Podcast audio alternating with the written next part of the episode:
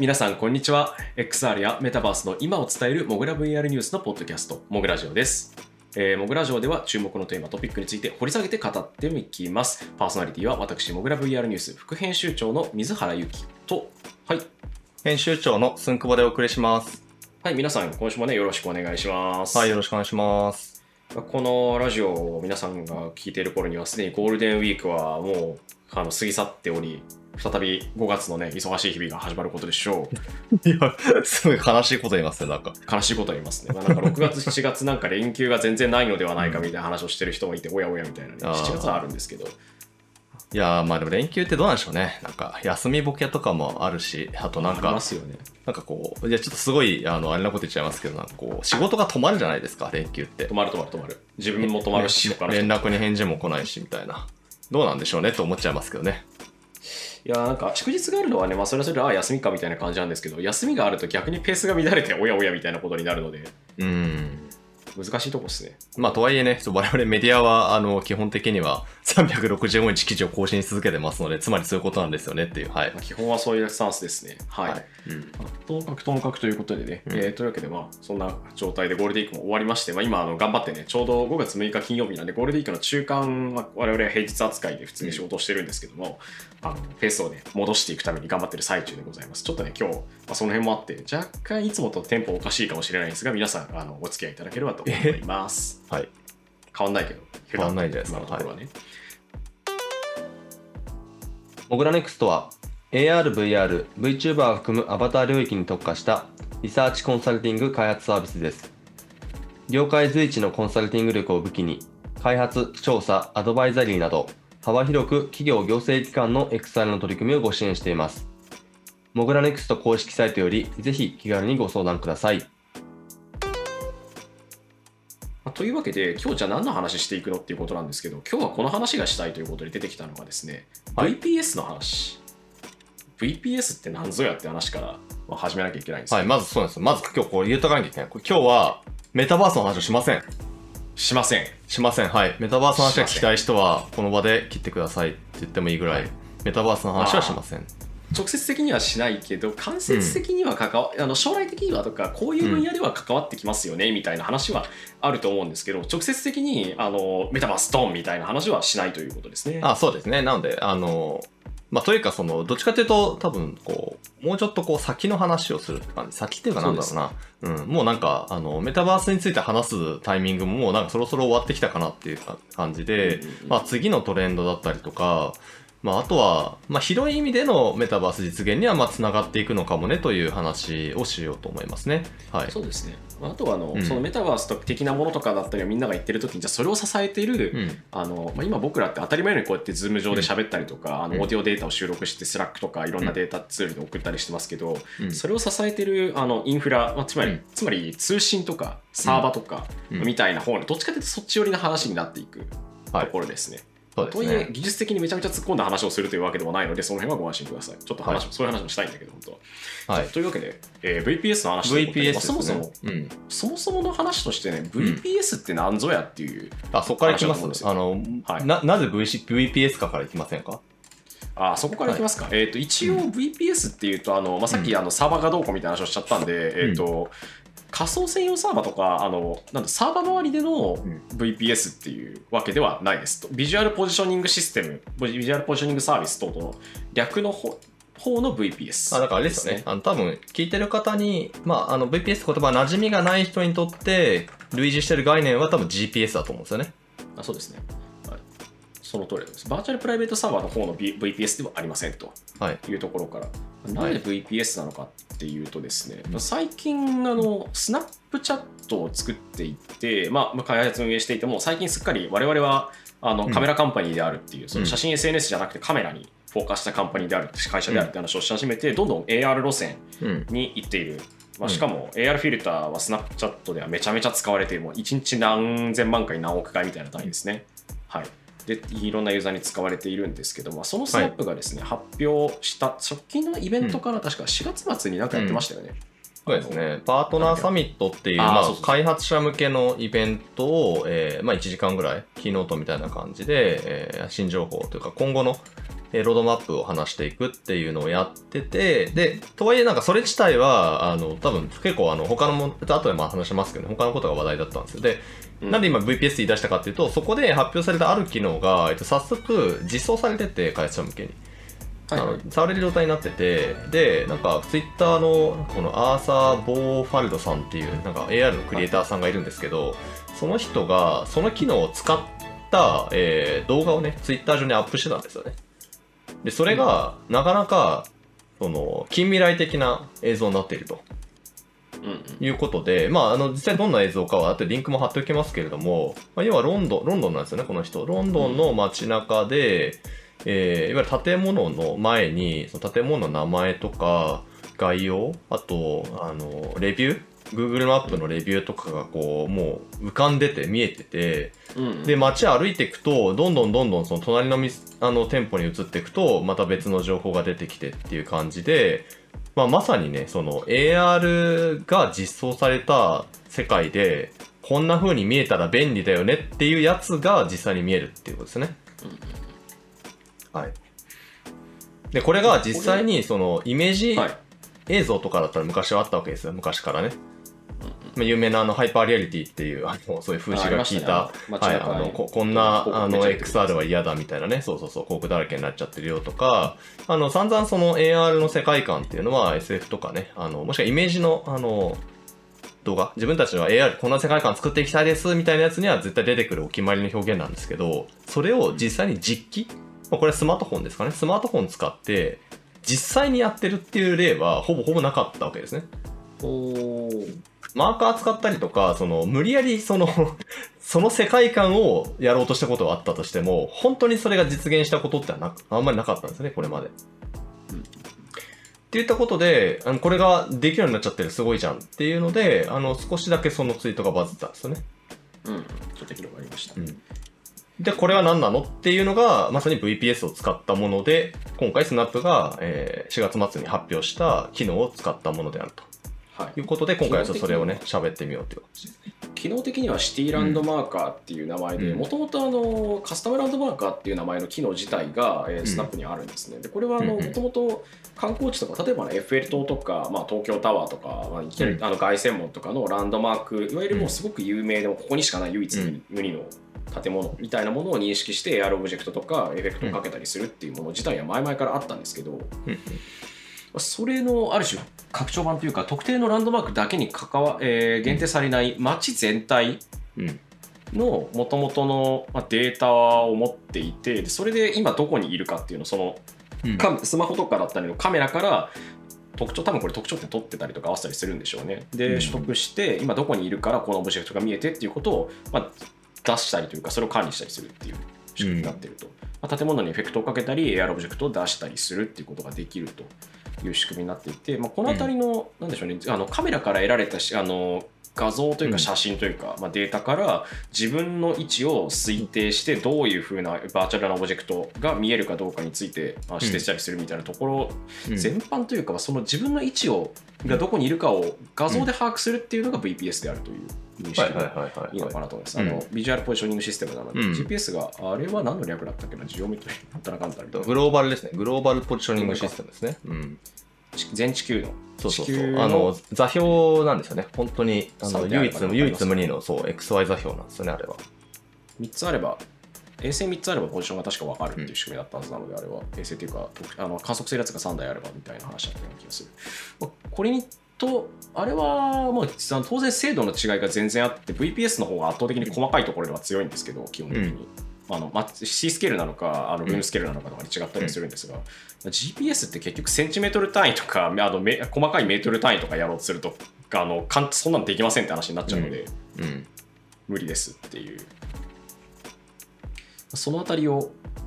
もう補うっていうわけじゃないんですけどそのあたりで使われている技術の一個でございますと VPS まあ、だから例えば、その、まあ、VPS が実際に、まあ、導入されている、なんか意外とその、実は入ってる例として、Google マップのライブビュー機能っていうのがありまして、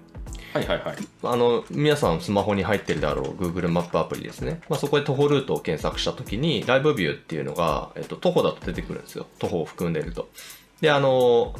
選ぶと、まあ、今この場でスマホかざしてって言われて、こう自分の周りぐるーってやると、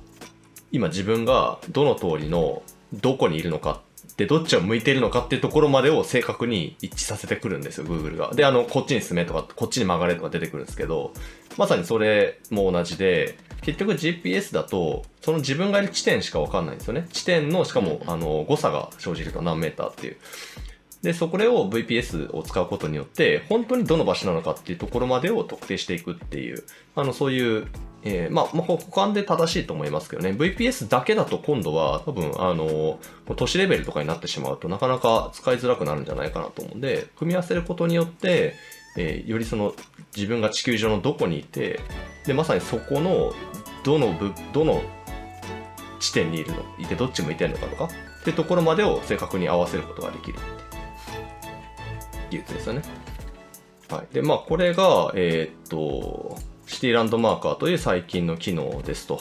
なので、観光地みたいな本当にその登録されてた地点がどうこうではなくて、これあの実際に公式ドキュメントを見てみると、開発者向けにこう実際にこうやってコンテンツ作ってねってのが出てきて面白いんですけど、まずなんか、うん。当に、うん、ま、ロンドンのこれ中央だ、うん、今のところセントラルロンドンからロンドンの中心部だけデータがあるらしいんですけど、うん、もう事前にこれ 3D モデルというかドローンかなんか飛ばしたりとか、他あのいわゆる Google マップ作るための車走ってたりするんですけど、あれとかでちゃんと撮ってもともと街中の情報を取得したデータが入ってるんですねこれ、開発向けの店舗に。そうなんですよね。で、えっ、ー、と、地図とその 3D マップが、まあ、両方ある感じの、あの、開発画面がちょうど出ていて、まあ、気になる人はぜひ、あの、リンク貼っとくんで、これを見てもらえればと思うんですけど、で、開発者の人は、えー、例えば、あのビルのこの面に、この高さぐらいにこういう情報を出したいとかっていうのを指定できるんですよね。うん、まあ、マップ上でピン打って、その後 3D のマップの、3D の構造の中に実際にオブジェクトを配置していく。で、どういうそのメッシュで見せてとかっていうのも、えー、こう設定していくことができるっていうものになってますので、もう本当に街の中の自分の思い通りの場所に思い通りのバーチャルなものっていうのを表示することができるっていう機能ですよね。はい。で、これが、えっ、ー、と、その4月末のパートナーサミットっていうので、えー、お披露目されたんですね。レンズクラウドっていう、まあ、クラウドサービスですね。バックエンドのまさにこれサーバーで処理をするので、サーバーシステムの一部に位置情報関連ってことで、このシティランドマーカーが、えー、開発者に提供されますよと。で、まずはセントラルロンドンのみ。世界中でセントラルロンドンのみですね。で、後からいろいろ出すよと。いろんな場所が対応していくよっていう、まあ、あの、状況で、まずは第一発目、セントラルロンドンでそういうことをやっているというのが、えー、実際の今のところの状況ですと。なんかこのパートナーサミットって、あの、欧米のメディアは全然別の話題で盛り上がってて、ドローンで盛り上がってましたね。うん、あの、スナップピクシーですね。あの、なんかちっちゃいね、超小型ドローンが、ね、小型の、うん、自撮りにめっちゃ便利っていう、ね、自分をね、追尾してくるっていう。はい。これまたなんかすごい近未来感あるデバイスですけどね。可愛いっすよね。うん。これいやでもこれ、まあちょっとなんか、これ、これもなんかまた語ってたらいろいろあるなと思うんですけど、まあ、ただその裏でというか、あの、まあもちろんこれドローンね、ハードウェアなんで盛り上がるんですけど、その裏でこのレンズ、クラウドっていうものが発表されて、シティランドマーカーっていうね、すごい、えー、バックエンド技術というものが、えー、出てましたと。いうことなんですね。はい。で、この、この VPS を使った、えー、こういう AR のシステムで、別にスナップが世界で初めて出してるわけでもなく、なんか僕らからすると、まあ新しいかっていうと別に新しくはないですよね。これまでも様々な似たようなサービスがありまして、うん、まあいわゆるその AR クラウドっていう風に呼ばれてたジャンルなんですよね、これ。で、AR で、その屋外、特に屋外で、えー、なんかいろんなその表現をま出していくにあたって、えー、サーバー上にある 3D マップまあ、デジタルツインとも呼ばれる情報との位置合わせを行ってでそこに何を表示するかみたいなのを瞬時にサーバー側から取ってきてで表示させて AR 体験をするっていうのがこれまさに AR クラウドっていうジャンルそのものでして、まあ、今だいぶね言葉聞かなくなっちゃったんですけれども一時期34年前かなぐらいであれば結構いろんなスタートアップがこの AR においてプラットフォームになるのはこの AR クラウドを抑えることであるということで非常に熾烈な資金調達が行われてたと思います。うん、ね今の方はもうスタートアップがその後成長したとかが買収されているいや、そうなんですよね。筆頭は、筆頭は 6DAI という会社ですね。はい。で、かつてねこかつてね、はい。一番ここは、売る株でしたね。えーもう本当に昔からやってるスマホ初期ぐらいから、まあ、サムスンで、えーそういった技術を研究してた人たちがスピンアウトして自分たちで会社立ち上げて、まさに現実空間の 3D マッピングをしながら、えー位置合わせをして、で、AR でいろいろ表示させていくっていう、その本当に基盤となる、えーまあ、エンジンを作っていた人たちなんですけれども、まあ、ナイアンティックというね、会社に2年ぐらい前ですかね、2020年ぐらいに買収されてます。他にも2番手のブルービジョンっていうところがあったんですけど、ブルービジョンはね、これもロンドンでやってたんですけど、そう、リフトね。でしたっけ？買収されたはい。日本だとおなじみじゃないですけどね。はい。あの、ウーバウーバーとかーに次ぐリフトっていうですね、あの、配車サービスありまして、日本だとウに。ーバーもウーバーイーツメインみたいになっちゃったんですけどそうですね。確かに。うんに買収。まあ、これは多分自動運転絡みではないかというふうに言われてますけれども、まあ、当時のブルービジョンのあの映像とか見るとですね、本当に 今回のこのスナップのやつみたいなのがロンドンでできるよって まさにやってて、まあ、なんかそういうデジャブではあるんですけど、はい、ありましたと。あと他には日本に関係があるところでいくと、えっと、スターフィーですかね。はい、はいあのこれは KDDI さんが確か提携しているとか技術一部使ってるっていう形で出してましたよね、これは。うん。ということで、あの、まあ、この AR クラウドっていう技術自体は、あの、非常にいろんなところが、あの、まさにこう、技術開発をえーしていたし、別にロンドンだけじゃないところにアプローチをしていた、あの、会社もあるかなとは思うんですけれども、まあ、ただこれが実際にそのスナップという、まあ、ある意味、あの、まあ、巨大な今 SNS ですね。あの、スナップ、これまたなんかスナップチャットって昔流行ったよねっていう人は多分認識アップデートした方が良くて、あの、今リリスタートしてめっちゃ伸びてるんですよね。米国とあと、あの中東、サウジアラビアあたり中心にめちゃめちゃ伸びてるんですよね、うん。これ。っていうそこのの前僕も調べてびっくりしたんうんですけど、中東のね、ユーザーはもう米国、あの、ススナップチャットって使ってる時にマップを引くと、マップというか、まあ、地図みたいなのがあって、今ここで使われてますとか、ここでこの写真がシェアされましたみたいなものが出てくるんですけど、うんそれをうん。あのどんどん引きにしていくと、まあうん。よく使われているところって真っ赤になる、ヒートアップが出るんですね。うん。で、まあ、米国の方だと、から、えーっとまあ、米国の方がかなりいっぱい使われている南の方とかで。であとは、えーっとインドとかあのパキスタンとインドの国境ニューデリーより北とかあとサウジアラビア、まあ、バーレーンとかあの辺でめちゃめちゃ使われているっていうちょっと面白い感じ。本当だ 今まさにスナップチャット起動して見たんですけどこれめっちゃ面白いですね。このヒートマッコップすごいなでめちゃめちゃ使われてる。モロあッコでだモちゃめちゃ使われてる。ロッコすごい。ヒートマップある。あとガガーナガーナ。ガーナでめっちゃ赤いですよ。あとすごいな。これ面白いですね。であの多分これ、うん。カメラのその、うん。なんでしょうね、えっと今どれくらい引いてるかとマップ内で多分こうん。れ相対表記かなんかで出してるんでちょっとあの、うんうん。ズームを変えると色がどこが赤いかっていうよううんにぜ変わってくるんですけど、うん。これ面白いんですよね。これはめちゃくちゃ面白いですね。いやでもグローバルで見た時に一番赤いのアメリカとサウジアラビアじゃないですか。そうですね。これはおそらくその後にです、本当にすごいなこれ。この2国間でめちゃめちゃ使われてるっぽいっていうところがすごい面白い。うんまあ、ということで、あの何を伝えたかと確か今 EU3 億人ぐらいでしたっけね、あの復活してるんですよね、このスナップっていう会社が。なので、あの一度はこうもう結構やばいやばい、上場後やばいやばいって言われたんですけど、あのまさインスにその、タグラムにね。うんはいそうそう、インスタグラムにね、押押されまくってしまったっていう、まあ、そのいわゆるカメラカンパニーとしてブリブランディングして、今 AR に振り切っているっていう中で、あの非常に急成長をまたし始めたっていう会社ですね。CEO も変わってないんですごいですけど、まあ、そこが実際にその AR クラウドっていう、まあ、ある意味その AR の会社としては、ど本命なんですよね。そこがうんそういった AR クラウドを実装した、えっと、機能っていうのを、もう会社に提供し始めたという点っていうのは、あの非常に大きなインパクトがあったのかなと思います。はい。ただ、ただですよ。スナップだけじゃないんですよね。なんか不思議なことに。そう。同じようなことをまさにはい VPS を使って、その屋外でねこういった AR クラウドをいよいよ実現させよう会社に提供させようという取り組みがなんかちょうど重なっていてですね。不思議なくらいね、うん。多いですよね。はい。ということで先ほど話に出したナイアンティック、はい。はい、ポケモン GO でおなじみナイアンティック。今ユニコーンにもなっちゃいましたけれども、えーまだまだスタートアップなんですよね、彼ら。上場してないんで、とんでもなないんですけど。で？みたいなね。なんで？みたいな話ですけどね。で、彼らがその 6DAI という、まあ、AR クラウドの会社を、えー2年前に買いましたと。はい、20年にね、買収してます。で、その前にもさらに買収して、実はエシャリアリティっていう、まあ、別のところを、ありましたね。2社実は買収してるんですよ、あのナイアンティックっていうのは。で、仕込んで仕込んで、2021年の秋にライトシップっていう名前で、えっ、と、彼らはそのポケゴーとは別、別というか、あの、開発者向けのサービスとして、この AR のコンテンツを作ることができる、えーそういうあの開発者向けのプラットフォーム、ライトシップっていうのをリリースしましたと。で、その時点では、まだこの AR クラウド的な機能が入ってないんですよね。あまり。ね。あまり。のーうん。VPS えーと後ろでのバックグラウンドでの、例えばマルチプレイヤーみたいなところとか、ストレージみたいなのは確かも、あサービスとしてバックエンドのやつは持ってるんですけど、うん。あの VPS に関しては将来やります。っていううん。位置づけ、まあ、ロードマップ上には存在していますよっていう位置づけになっているはい。とい。うことなんですね。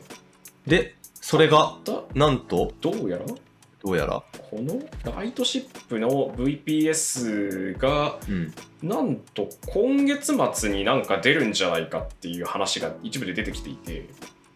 2022年の5月末ってことですね。5月末、まあ、なぜかというと、うん。あのライトシップ関連の初、うん。ナイアンティックの多分初なのかな？の開発者カンファレンスである、うん。ライトシップサミットっていうのがですね5月末なんですよねこれ。確かサンフランシスコでやるって話だったんですああ5月24、25って書いてありますね。なんでそこで出るんじゃないかっていうね、話がお出てきてるっていう。このタイミングで？日本時間じゃなくて向こうの時間だと24、25だな、うんこっちだと23とかになるんでしょうけど。このタイミングでまあうん。出てきている、っていう。ななんともそのタイミングが被るっていうことですね。そうですね。さらにうん。この後、うん。WWDC アップルの開発者の会社カンファレンスでここ6月。6月？WWDC はちなみに、えっ、と、まあ、よくその、アップルの、まあ、大発表会なんで、iOS のね、バージョンとか、あとは、まあ、ハードウェアの発表が、まあ、たまにあったりとか、ああと、まあ、いわゆるその OS 系の発表があるんですけど、まあ、iOS の中には、今、あの、AR キットっていうね、その AR のプラットフォームが入ってますんで、それのアップデートもかかるんですよね。うん。6月にあると。何がアップデートされるんだろうって感じですよね。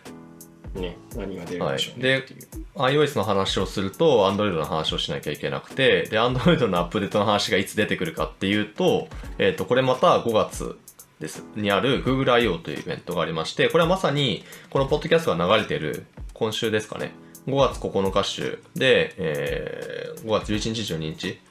で、えー開催されます。なんとねはい。そういうね、超ビッグテックの開発者向け発表会が続くんですよね、ここから。ガンガン出ますからねここからうん。果たして、どうなるのかって感じですね。AR 関連。激アツなわけうん。です、いや、これ、全部の会社が発表してきたらめちゃくちゃ熱いですよね。突然。突然ねそうてか、なんか、ここで発表しないと、スナップとナイアンティックが発表しちゃってると、まあ、ある意味、こう、後から発表するところって後追いになるじゃないですか。規制を制するみたいなそう概念がねあるそうなんですよ。そうなんですよね。だから、出遅れちゃうんですよね、一手。っていうのがどうなるかですね、これは。うんで、先ほどもお伝えしたように、で Google に関しては、Google は多分本気を出すとやばいと思ってて、僕は。うんなぜかっていうと、Google は Google マップですでにできちゃってるんですよ。このシティランドマーカー相当の機能が、自分たちは。あのーあれですよね、えっとストリートビューじゃないや、えっとライブビュー。ライブビューですあの、AR なんていうかな AR 道案内みたいなサービス AR 道案内サービスというか機能ですねうん。実際あれも VPS 確か使ってるはずだったので使ってます。あ、つ使ってますよ、確実に。だってあの、スマホでこう、街スキャンするんで。いや、これ本当に、あの、やったことない人は、今すぐ、あの、家の外に出てやった方がいいです。あの、本当にちゃんと出ます、道案内が。正確な単位で。なので、これをか、Google っていうのは、えっと、何年前から ?3 年前ぐらいからやってるんですよね。あれれみたいな感じなんですけど。で、最近だとはですね、東京のなんか地下鉄の駅の中とかまでこのライブビュー機能入ってきてて、あの、屋外だけじゃなかったんだお前らは、みたいな。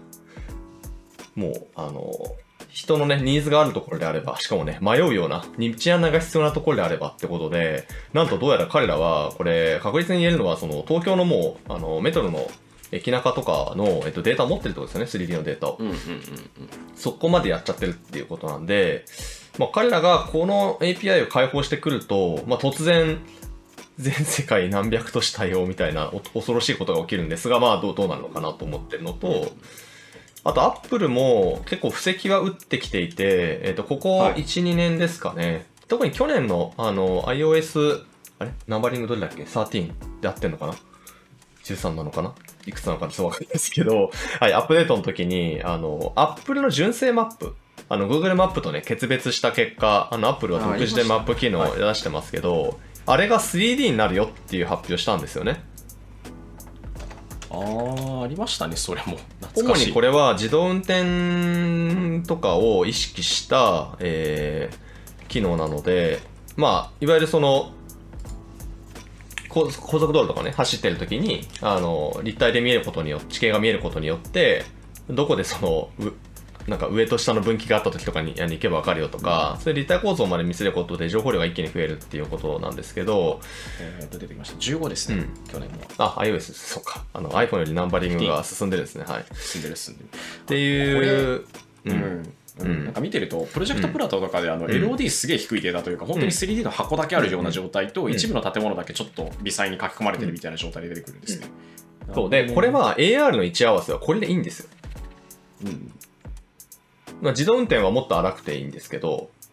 多分 AR はそれよりもうちょっと、あの、多分要求してる、その、きめ細やかさがもう少し、あの、精度上げないといけないんですけど、まあ、ただ別に、どれぐらいそのメッシュが必要かっていうと、別にそんな具体的なところまではあんまりいらないはずなんですね。うんっていうことで、仕込んでるんですよ。いやー、楽しみですね。これ確かに思いです、いや、もう5、6月はもうメタバースじゃないですよね。いやなんか、はいあの AR クラウドっていう言い方でもないし、うんなんか VPS っていうかまあ、えーまあナイアンティックとかはこういうのをリアルワールドメタバースと要素キッズって彼らは言うんですけど、うん。まあそれはそれで物の言い方的なものであって、まあかなりもともとはこういうのって AR クラウドとかうん。VPS っていうワードにめちゃめちゃ呼ばれてたやつなんで、うん。この辺は結構今年夏あたりというかもうちょいして、今年のその初夏から夏秋にかけてガンガン出てくるんだろうなっていう。なんかメタもね、あのメタ、まあ、Facebook 元にメタも、もういい加減あの半年ぐらい経つんで、そろそろメタだけで済ませたいんですけど、うん喋り変更の話は置いとくとして、まあ、VPS とかこういう AR クラウド的なやつをなんか出してきてもおかしくないよなって思ってるんですよね。ただ、彼らって今年そうですね F8 キャンセルしてましたよね、確か。毎年5、6月にやってるやつ。そうなんですよね。その、まあ、当然メタも、この AR は、あの、まあ、インスタグラムのスパーク AR とかいうことでうん AR やってたり、まあ、あの、そもそもザッカーバーグのあの、メタバースの概念説明の時も、あの、普通に AR の話しまくってて、あの、あんまりこれを、なんかピックアップする人がいなくて、いつも、その話が出るために僕言わなきゃいけなくなってるんですけど、あの、もう AR っていうのは完全に彼らのでかい一個のメタバースの中の領域なんですよね。で、じゃあ、彼らも大発表しないと、もしかしたら追いつけないかもしれないって考えると、毎年5月にやってた F8 っていう開発者カンファレンスはキャンセルしてますと。で、彼らがやってるのは、えっと、9、10月、10月、秋にやっている、まあ、コネクトっていうイベントが、あーメタにとっての、えっと、開発者向けの、えっと、カンファレンスになりますということなんですよ。ってなると、今年じゃあ秋にやるってなると、ちょっと遅れますよね、4ヶ月ぐらいは。そうですね。なんで、うんそれで遅れてくるんだったら、なんかそれなりのものとか、それなりのなんか発表できる。まあ、もちろん、あの、えーコネクト自体は VR も彼らのいわゆるあのメタバース的なものとか、まあ、うんそういったソーシャルサービスみたいなものも全部出てくるんで、うん。まあ、それ AR だけにめちゃめちゃ力を入れるというわけにいかないというのもそれはそうなんですけど何か出てきてはおかしくないなっていうそうですね。あの、うんハードウェアもプロジェクトカンブリアについてはこの数ヶ月で続報ありますっていうのと、2022年下半期ぐらいにはうん出るんじゃないかなみたいな話がいろんなところでされてたりとかうん。もするし、まあ彼ら自身はね確か当初のところだと2022年中には続報がありますって言っただけだったんですけど、うんまあとかもあるしあとあのいわゆる AR グラスの使ったその AR クラウドというか室内のルームスケールでの、あるいは AI がコンテクストを理解した AI を使うためのあの、なんつったらいいのかな、えー研究プロジェクト、プロジェクトアリアっていうのが、まあ、あって、AR 関係用のデバイスというか、そっちかとスマートグラスですけど、あれは。いや、まさにこのプロジェクトアリアは、この AR クラウドなんですよね。なのでで、そのシティランドマーカーだったり、そのライトシップだったりで、まあ各社がやっていることっていうのを、まあメタも当然研究開発をしてますと。なので、これ2年前なんですよね。2年前に出し、2019、ん？20年に出してきて、で、その、彼らは、えっと、その 3D スキャンをどうやるかって言ったかっていうと、メガネ型デバイスでやりますっていう、非常に現実的な話をしていて、それ AR グラスをみんながかけるようになったっていうところを多分想定して実験を始めていて、まあ、実際にあのベイエリアサンフランシスコとか、まあ、彼らのお膝元のエリアですねあの辺りをその社員とかにそのメガネかけさせてうろうろさせてでそのデジタルツインを作っていくみたいな。AR 用のデジタルツインを作 AR のデバイスで作ろうとするみたいなあの、まあ、これ自体はすごく先進的なことを始めてるんですよね。でそのアップデートが去年あんまなかったっていう。2021年あんまなくて、あのちょっとちょっとがっかりだったんですよね。メタバースの方でねもう飲まれてて全然なかったんですようん、新ハードもあんま、うん。あー結局出なかったですからね。まあ、一応ナザレっていうプロジェクトナザレっていう名前で AR グラスも作ってるよと、いうことだったんですけどじゃあ今年そういうその今スナップとか、えーそれからまあナインティックがね、まあ、おそらくそういったものを出してきたっていう時にじゃああのプロジェクトアリアがどうなっていくのか、まあ、場合によってはそのもうインスタグラムにすぐ機能が入ってくるとかね。まあそういったところまで行くのかどうかとか。結構そのあたり何があるのかはすごく気になるし、なんだその、結構メタってやっぱこの領域で自分たちが先を走ってるっていうフロントランナーであるっていうのがすごく自負として今あると思うので、ありますね。圧倒的にそうですし。ただ他が先回りしてるっていうより自分たちがさらにそこに被せていくんだろうなと思うので、めちゃくちゃ楽しみですね。そうですね。そこは何出てくるのか気になりますね。あと、あの日本国内だとプレティアテクノロジーズさんもなんか、まあちょうどこの前出してましたね。そっち系のやつ出てましたよね。うん。確か。はい。でなんかこの辺り本当示し合わせたかのように今年の5、6月とか4月末とかに出てくるはいっていうところがすごい面白いです、これは。不思議。なんかタイミングって重なるんですかね？なんか聞いてみたいですよね、うんこういうなんか。なんかね、何の理由があるのかとか、うんその、なんか理由がある、実際のところその理由があるとかないとかじゃないとは思うんですけど、なんだろうな、そういうのを掘っていくと、実はこういう制約条件があって、これこれまでに出さないといけなかったとか、まあ、これこれこういう文脈があるから、このタイミングに集中しうるのではないか、今年に出るのではないかみたいなところって、もうちょっと掘っていくといろいろ出てきそうで面白いんですけどね。まあ、これあの、一歩間違えると陰謀論みたいな読み方になっちゃうんで、あれなんですけど、とはいえ何が出てくるのかとかそこでなんだろうなどんななぜこのタイミングなのかっていうところはすごく気になるところなのでちょっと掘りたいですね。これ特集でやりませんか？もはや。いや、いいと思います。よ。ちょうど今ね特殊なネタを探してるところでもありますしね。次のねうん。面白いと思います、はい。い、や今年も本当にこの流れでいくとなんでしょうね。もう本当にその XR 系のコンテンツとかメタバース的なものの何かっていうわけじゃなくてもう完全にそれらを支えるハードウェアとか SDK とかインフラの部分が出てきてなんていうか3年後とか5年後に多分これを使ってこういう感じのものが出てくるんじゃないかなっていうのがなんとなく見え始める次のフェーズに移る直前の年みたいな感じなのかなっていうところですね。本当に。いやこれはなんでしょうね、その流れになってくると、まあ、がぜんワクワクしてくるんで。いや、そうなんですよね。まあ最近ちょっとね、そのメタバースっていうすごいその概念的なね、コンセプチュアルで、まああんまりその、まあちょっと実コンテンツがついてこないっていうあのうんものだったりとか、まあ、はい比較的ね、コンテンツ寄りの話だったと思うんですけれども、まあ、ここからその、まあ、例えば VR は新しいそのプロジェクトカンブリアとか、新しい次世代のデバイスが出てくるってなって、で、AR の方はこうやって、そのプラットフォームとかね、あの SDK が新しいものが出てくるってなってくると、要はできることが広がるんですよね、一気に。これまでできなかったようなことができるようになると。で、これできるようになるが何がいいのかっていうと、作れるようになるんですよね。そうで、この作れるようになった時に、じゃあ、それを使っていいものが出てくるっていうのには、これ時間がかかってくるわけなんですよね。そうなんですよね、うん。使いこなして、で、あ、これ面白いんじゃないのっていうのがいっぱい出てくる。まさに カンブ、リアってそういうことなんか。カンブリア大爆発カンブリア大爆発的なね。うん。あ同時にねカンブリア紀の生き物って、これあの完全に豆知識になっちゃうんですけどカンブリア紀の生き物って、うん確かあの時期に目ができたみたいな話じゃなかったかなああ。目玉、はいはいあはい。の機関としての目とかそういう話が確かあったはずなんで、まあ、なんであのデバイスが MR デバイスであって概要を見れるパススルーがあってとか、うん。あと表情をうん。のトラッキング機能がついてみたいなところはそのコミュニケーションだったりとか世界を触知する方法のアップデートみたいなものを示しているていうかその意気込みを表した名前なんだろうなっていう感じはしますよねかもしれないですね。かもしれないですね。ととうん、かもしれない。ととはいえなんかあの、い今い言ってて自分で思っちゃったんですけど、ごめんなさい、あの、メメタは、あの、プロジェクトというかコードネーム名を全部カリフォルニアのワンの名前から取るんですよね。クリセントベイとかね、クレセントベイとか。で、あの、カンブリア、カンブリアっていう地形、あ地名がカリフォルニアにありますので、多分それかもしれないです。あんま、その大大爆発を意識してるかどうか、ちょっとすいません、わかんない適当なこと言っちゃいました。はい。ダブルミーニングなような,、うんなのか、うんそれとも本当にカンブリアベイっていう場所とか、そういったところからだけ来ているのかっていうね、うん。一応あるみたいですけどね確かにうんカリフォルニア、本当カンブリアっていうのはそうです。シンプルにそれだけなそれだけというか今までの名前付けなのかダブルミーニングを狙っているのかはちょっとわからないっうん。ていうそうですね。まあ、とはいえ、あの、時間がかかるわけですね。で、逆に言うと、やっぱでもでき、できるようになって作れるようになったからこそ、いろんなクリエイターがめちゃくちゃ面白そうって触り始めて、一気に爆発していくっていう、そのこう、スタートのね、タイミングにまたなるかもしれないというね。そのワクワク感ですよね。いや、なので、あの、まあ、今日伝えたかったことは、その、まあ、この AR の、まあ、VPS を中心とする、えっ、と、各 SDK、非常に注目、うんですよと。イコール、その、今日はメタバースの話をしないって言ったんですが、結局そのトレンドが変わってきてるんですよね、また。うんいつまでもそのメタバースがどうのこうのっていう、あの、ところからもうか移り変わってきていて、まあもう一度そのハードウェアとか SDK とかっていう、まあ比較的その地に足ついた、じゃあそれで何するの方が、えー出てくるっていう、はい、ことなんですよね。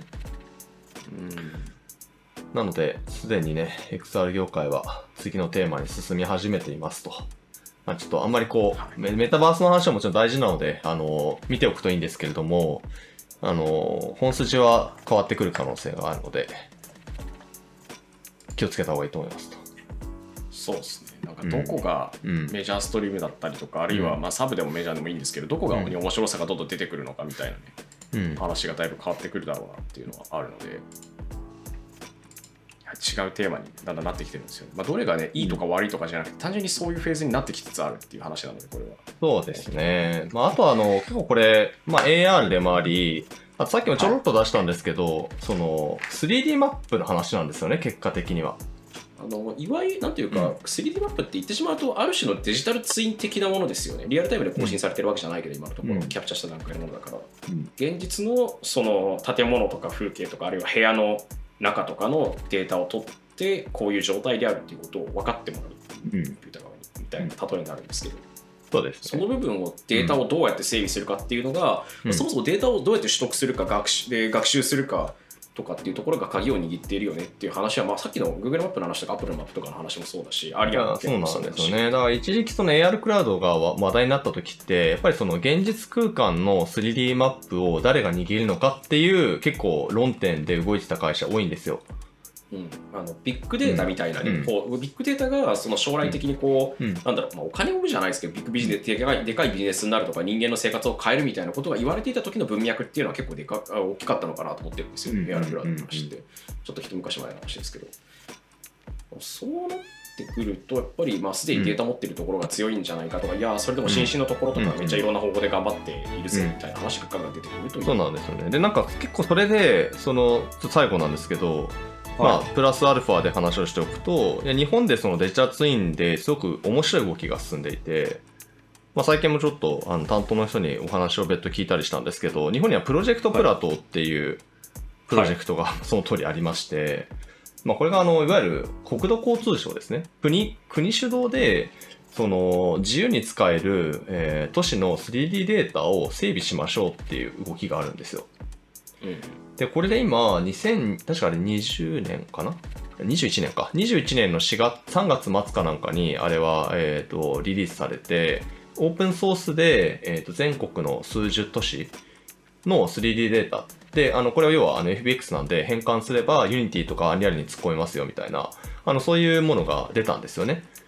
で、継続的に今このプロジェクト進行していて、このユースケースとか、要はそのデータ何に使うのみたいなところをやりながら、えっと、別途、その、どんどんデータ増やしていってるんですよ、今。うんで、すでに100都市増え、増え、100都市以上みたいなところまで来ていて、まあ、さらにこれを、あの、まあ、フォーマット、標準化なので、標準化していって、あの、自治体でも自分たちで作れますよみたいな風に落とし込んでったりとかするらしいんですけど、ってなると、結構なんかこのデータ整備って AR にも使えるんだろうなと思うんですね。そうですね、まあ、まさしうん。くそういうところで、ね使うっていうのはあり得ると思います、今のところ結構、自都市間の人流データの確認だったりとか、うん。まああるいは被災時の動向みたいな感じで、うん。本当に 3D データを使って何か活用しようっていうところでプロジェクト自体は進んでると思うんですけど、VPS 的なそのデータの使い方もまあ当然視野に入ってると思うんです当然視野に入ってると思うというか視野に入ってるんですよね彼の中ではうん確実に、うんなんでプラトー側が持ってるデータって今オープンデータでみんな使っていいってことになってるのでそこはありがたいところなのかなって日本のその特にいろんなところのもうデジタルデータツイン化というかプラト上で使えるデータとしてプラト上ではない他のところで使えるプロジェクトプラトのデータとしての取り込みってかなり進んでるのでうん。っていうところになるのかなとそうですね。なんか、あおの最近あの、プロジェクトプラトを担当してる国交省の人に話聞いたんですけど、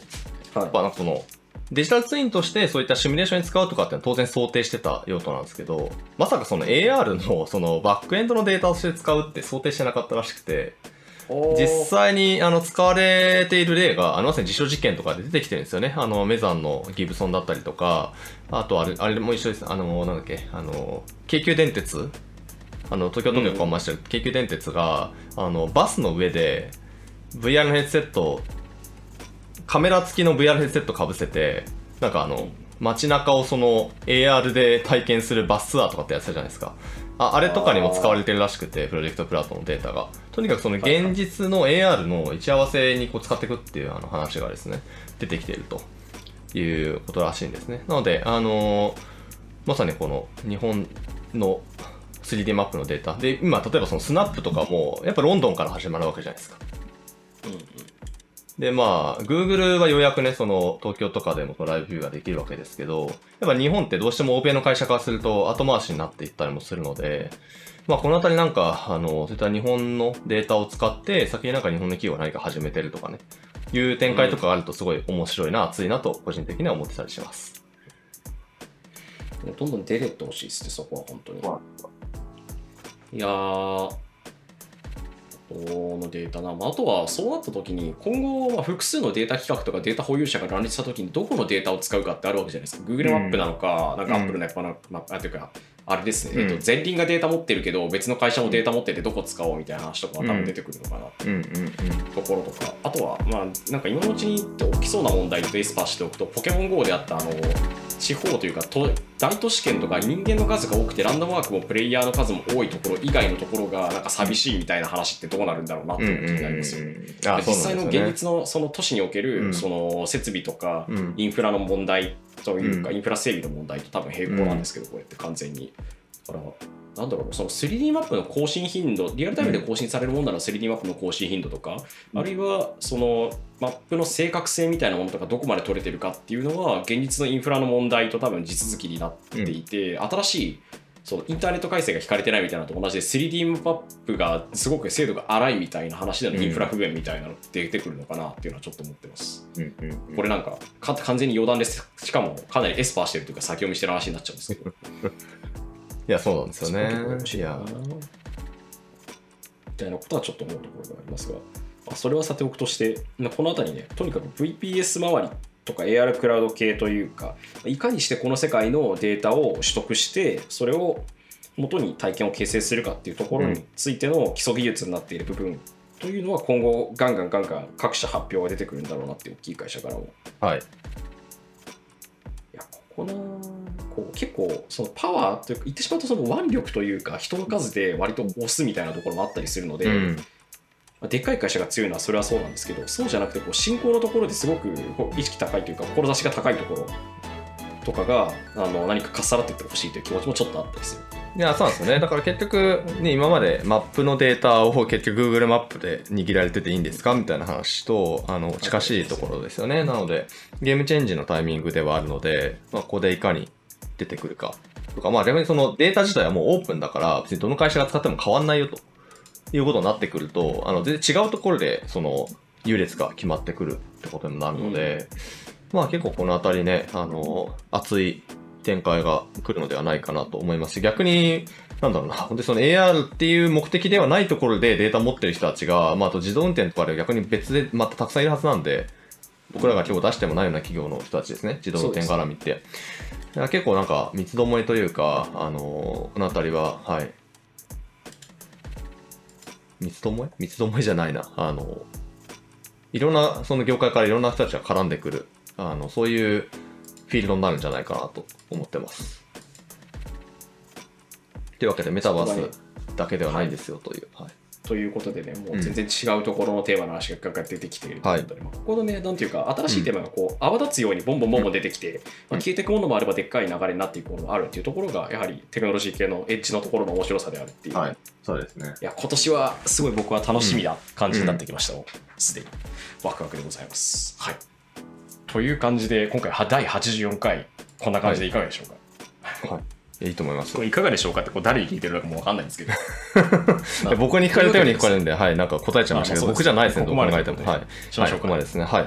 はいという感じで、えー、モグラジオ、まあ、第84回84回ってなるともう100回までだんだんこう秒読みまではいかないですけどもね足音が近づいてきてるの分かりますよね、1はいそうですね週間に1回だとしたら、うん多分9月ぐらいだからコネクトの前ぐらいに100回になってるのかなちょっと前ぐらいそうですね。1週間1回のペースだとね、うんうん4ヶ月後ってことになるから、シンプルに。いはい。やーはい。というわけで、第84回のモグラジオ、えーここまでとなります。パーソナリティは私、モグラ VR ニュース副編集長、水原由紀と、はい。